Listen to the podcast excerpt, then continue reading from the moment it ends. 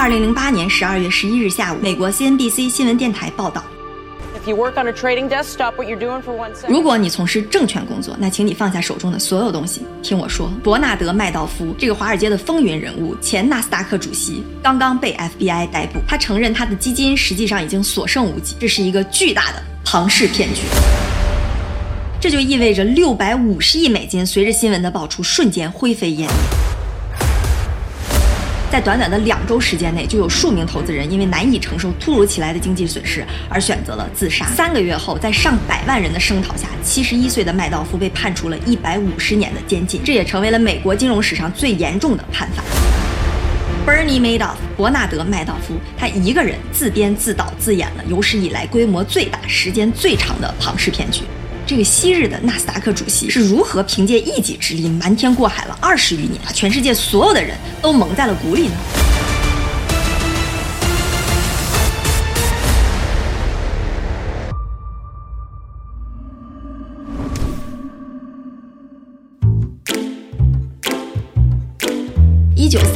四月二十九日，麦道夫出生在美国纽约皇后区的一个普通的犹太人家庭中。虽然呢，麦道夫小时候不算是天资过人，但也是个挺有想法的小伙子。一九六零年，当时年仅二十二岁的小麦道夫还在攻读法学硕士的第一年，但是那时候他就从他的岳父那儿借了五万美金，加上自己打工赚的五千美金，就决定辍学去开一个公司，叫做麦道夫证券投资公司。而谁也没有想到，就是这个公司在半个世纪之后会成为巨多人的梦魇。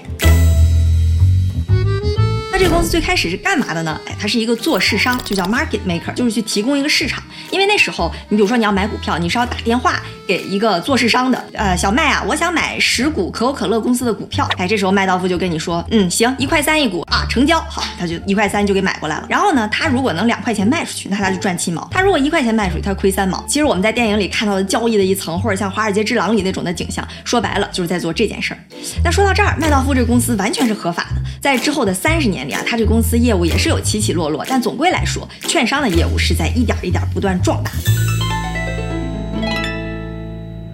那时候麦道夫的生意已经初具规模了，但是为了和那些大的券商抢生意，他就做了一个非常聪明的决定，而正是这个决定啊，帮助他走向了人生巅峰，那就是证券交易的电子化。参与开发的这个股票电子报价系统，就是完秒那些传统的用电话交易的做市商，所以这个降维打击就让他瞬间占领了市场。这个麦道夫曾经一度被誉为股票电子交易的先驱者，而这项技术后来也孕育出来了全球首个电子股票交易的平台，就是现在大名鼎鼎的纳斯达克。但是麦道夫呢，肯定近水楼台先得月，肥水不流外人田，也是一步一步做到了纳斯达克最大的做市商。据《华尔街日报》称，哈，一九九二年的时候，全美有百分之九的股票交易都是经过麦道夫这个公司之手。就这样，麦道夫就一步一步迈向了他的人生巅峰。他分别是。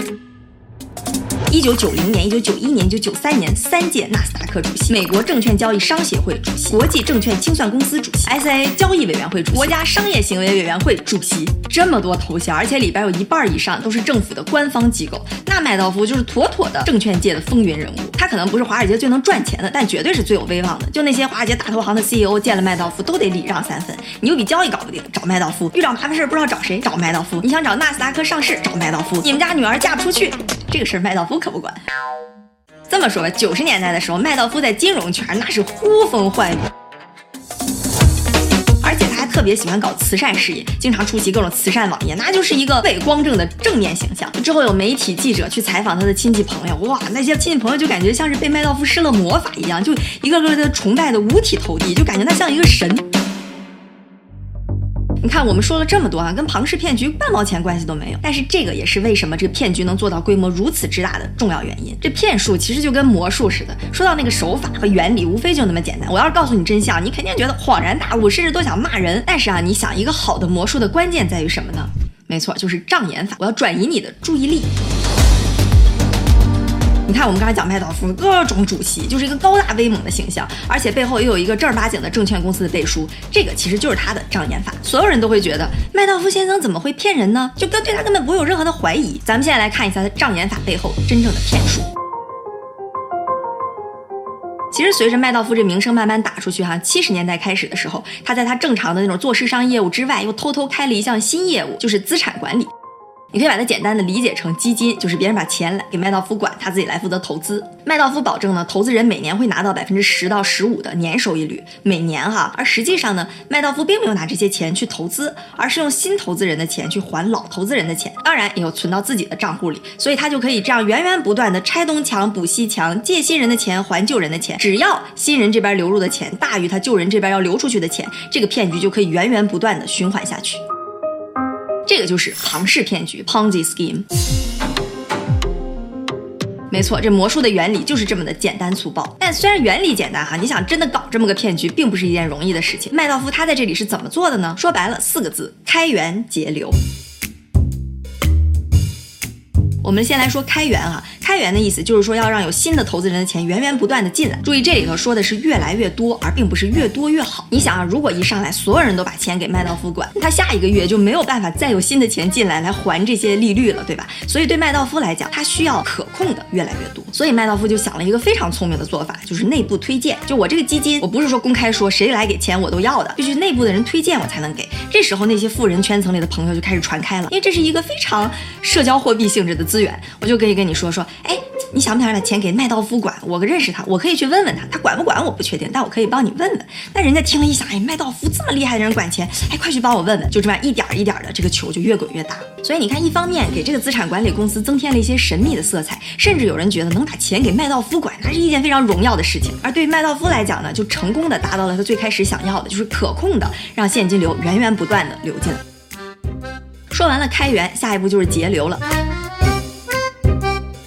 节流的意思就是不能让老客户撤资，对吧？所以麦道夫呢非常清楚他自己想要的是什么。我不用追求一个超高无比的收益率，但是我绝对不能亏。我们来看啊，这是美股标普五百的指数，而这个呢是麦道夫的投资回报，就跟尺子画的一样。大家可别觉得麦道夫的这个回报跟美股也差不了多少，那可是神一样的回报。因为我们在衡量投资回报的时候，你不光要看收益，还得去衡量它的风险。为什么把钱存到银行里，给你百分之三的收益率你都存？因为它几乎就是零风险。你看麦道夫这个曲线啊，一直往上涨都不带波动的，跟存银行差不多。但是它的收益率是百分之十五。你说真要有这么个基金，那简直就是神一般的存在。麦道夫的这个投资回报曲线啊，那投资回报直线，就真正让他在华尔街封神了。凭借着麦道夫这个开源节流的玩法，再加上他强大的信用背书，就算有人对他这么完美的回报率有一点质疑，你想这一年一年这钱不断的进来，这质疑也慢慢就被打消了。在这样的情况下，就有投资人的钱源源不断的涌入了麦道夫的投资公司，这里甚至还包括 HSBC 汇丰、法国巴黎银行、桑坦德银行、苏格兰皇家银行等等专业的金融机构。说这么一条笔直的收益曲线，难道就没有人怀疑吗？肯定很多人都问麦道夫，麦道夫先生，你是怎么做到的？那麦道夫做戏肯定也是要做全套，他编了一套说辞，就是我是利用期权定价当中的偏差来进行的无风险套利。其实这个大家也不用太纠结，简单来说就是衍生品定价当中会有一些误差，所以呢他就从中攫取利益，并且还保证稳赚不赔。这种类似的策略，现在有很多量化型的对冲基金天天就在那儿研究，但是没有任何人能做到像麦道夫这样的收益。同行自然对麦道夫是各种羡慕嫉妒恨哈。这里头就有一个非常年轻有为，而且敢于挑战的人士，他叫哈利·马可波罗。哎，我们把他叫做小马。这小马哈，他搞金融建模定价也是非常有一套。一九九九年的时候，他抱着学习的态度，就希望能通过有限的公开数据去模拟出来麦道夫神一般的收益。但是他花了五分钟就发现了这其中是有问题的。因为他模拟了一下，就发现麦道夫的收益率和美股的收益率相关性几乎为零，而且波动率也几乎为零。这是什么意思？不管市场暴涨暴跌，麦道夫永远在赚钱，风险就是零。你要真要能期权去套利来对冲风险，你把全世界的期权买过来都对冲不了这个风险。所以当时小马立刻就醒悟了，麦道夫在扯淡。聪明的小马很快就得出了两个猜想：要么麦道夫是在利用内幕信息抢跑，要么这就是一个巨大的庞氏骗局。这可是个惊天的发现啊！小马自己也吓出来一身冷汗，所以他就以迅雷不及掩耳的速度开始收集信息。在两千年三月的时候，向证监会提交了一份报告。他说：“你们知道吗？纳斯达克最大的做市商、前纳斯达克主席麦道夫，他竟然是一个骗子。”然后。就没有然后了。这 SEC 证监会压根儿就没搭理小马，小马也很诧异。你说这明眼人一眼就能看出来的数据问题，证监会竟然置之不理。不过小马也经过了一番自我反省，他发现他第一份交上去的报告里边确实有一些臆测的成分，没有实际的证据。于是，一年后，二零零一年的时候，小马又向证监会提交了一份完整的报告，就跟证监会说：“你们去跟麦道夫要来他的交易账户，你们就看一眼，只要看一眼，你们就能发现问题，一切就真相大白。”然后，依旧是石沉大海。我们快进着说哈，在未来的七年里边，小马五次向证监会提交各种的报告申请，甚至还在各地不停的演讲发文。由于小马不停的去举报麦道夫，再加上二零零四年之后，媒体也确实有一些质疑麦道夫投资的声音，那证监会就不得不采取点行动了。于是他们就多次走访麦道夫在曼哈顿第三大道上的办公室。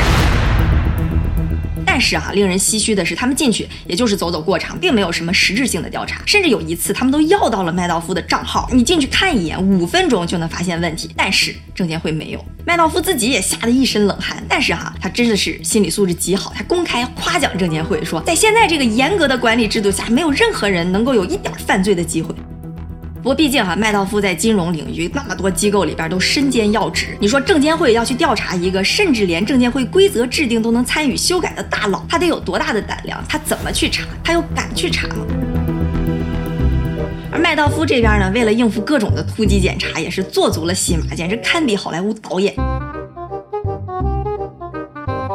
你看哈，他首先招了一堆人，开发了一套虚假的交易操作软件，然后整天就雇了一帮人在那个门口，天天就假模假式在那交易。然后有的时候呢，有人来检查，他还甚至把 Bloomberg 的那个窗口打开，哎，假装在那下单，好成交。而且他还专门开发了一套虚假的报表生成系统，因为证监会的检查一般都是突袭检查，所以他还特地在门口放了一个冰柜。一旦有人来检查，赶紧把打印出来的报表放到冰柜里边降降温，这样就不容易发现了。不得不说啊，这些思考还真的是挺细致的。所以有了麦道夫这些好莱坞级别的戏码，再加上官方睁一只眼闭一只眼，这个泡沫就在一点一点一点的酝酿。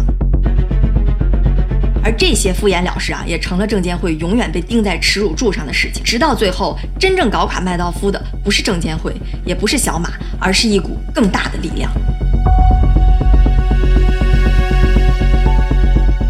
二零零八年秋天，雷曼兄弟倒闭，股市一片哀嚎，次贷危机爆发，无数投资人赔得血本无归，整个市场进入了癫狂的状态。这时候，对于投资者来说，那就是现金为王，所以几乎所有的投资人都开始疯狂的从各种基金里边撤资，而这当中当然也包括麦道夫的基金。那麦道夫可是真的慌，要说股市暴跌，麦道夫是一点都不带怕的，因为他根本就没有任何投资，但他最怕的就是投资人的撤资。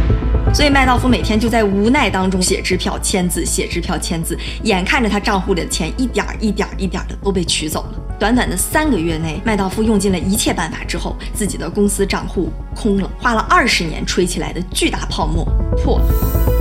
麦道夫知道一切都结束了，他并没有选择逃跑。二零零八年十二月十日，他把妻子和两个儿子叫到了一起，平静地坦白了这一切。这一切，这所有的一切，全都是假的，从头到尾就是一个庞氏骗局。他说他准备周五的时候给员工发一亿七千万的奖金，然后自己去自首。他的两个儿子听完之后都震惊了，因为麦道夫公司里边的券商业务一直都是这两个儿子打理的，而他们从头到尾都不知道另一半业务竟然就是一个泡沫，而在他们心中像偶像一样的父亲竟然是一个骗子，是个彻头彻尾的骗子。这个号称二十世纪最伟大的投资人之一，竟然从十五年前开始就再也没做过一笔交易。其实面对父亲的坦白，对两个儿子来讲也是一个巨大的困境。如果他们不说，让父亲把奖金发了再去自首，他们就会变成共犯。在这样的抉择之下，他们决定去告发自己的父亲。二零零八年十二月十一日，麦道夫正式被 FBI 逮捕。铺天盖地的新闻就爆了出来，六百五十亿美金啊！这个全球最大的基金之一竟然是空的，没有人相信这么一个简单粗暴的方式竟然掩藏了二十年之久。甚至麦道夫自己在监狱中采访的时候，他都说他自己都没想到这么简单的一个方式能隐瞒这么多年。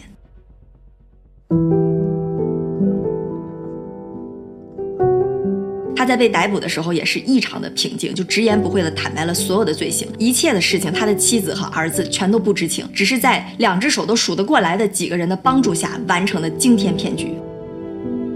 两周后的圣诞夜，麦道夫的妻子因为没有办法承受巨大的社会压力，就拉着麦道夫两个人服用了过量的处方药，但没想到的是，第二天早上两个人又携手醒了过来，自杀没有成功。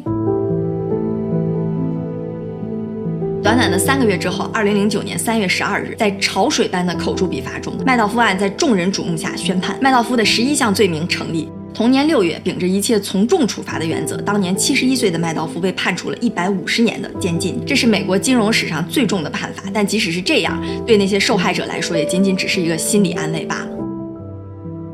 麦道夫在法庭上对受害者说：“I'm sorry, I know it doesn't help you。”他说：“我很抱歉，但我知道这对你其实也没有什么帮助。”的确，道歉有用的话，还要警察干什么呢？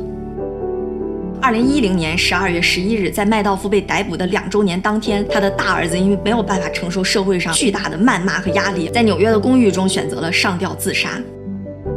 不到一年的时间里，他的二儿子因为癌症病逝。曾经的风光无两，如今的妻离子散。麦道夫虽然每天有十五分钟的时间是可以跟外界通话的，但是他除了跟律师打电话，没有打出任何一个电话，因为据他自己说，他已经没有任何人可以说话了。前不久，二零二一年四月十四日，麦道夫在美国北卡罗来纳州的监狱里病逝。你说为什么一个如此简单粗暴的骗术，在不到十个人知情的情况下，能瞒天过海二十年之久，成为美国最大的对冲基金之一呢？一方面当然是麦道夫本身近乎完美的障眼法，另一方面，SEC 证监会的敷衍了事和形同虚设，当然也难辞其咎。其实小马在两千年第一次向 SEC 举报的时候，麦道夫整个的基金才只有七十亿美金，但是正是因为证监会的置之不理，才让这个骗局越滚越大。如果不是突如其来的金融危机，麦道夫的这个骗局还会以至少五年一倍的速度持续增长。上百万人的银行存款和终身的积蓄都可能会被这个男人吞噬。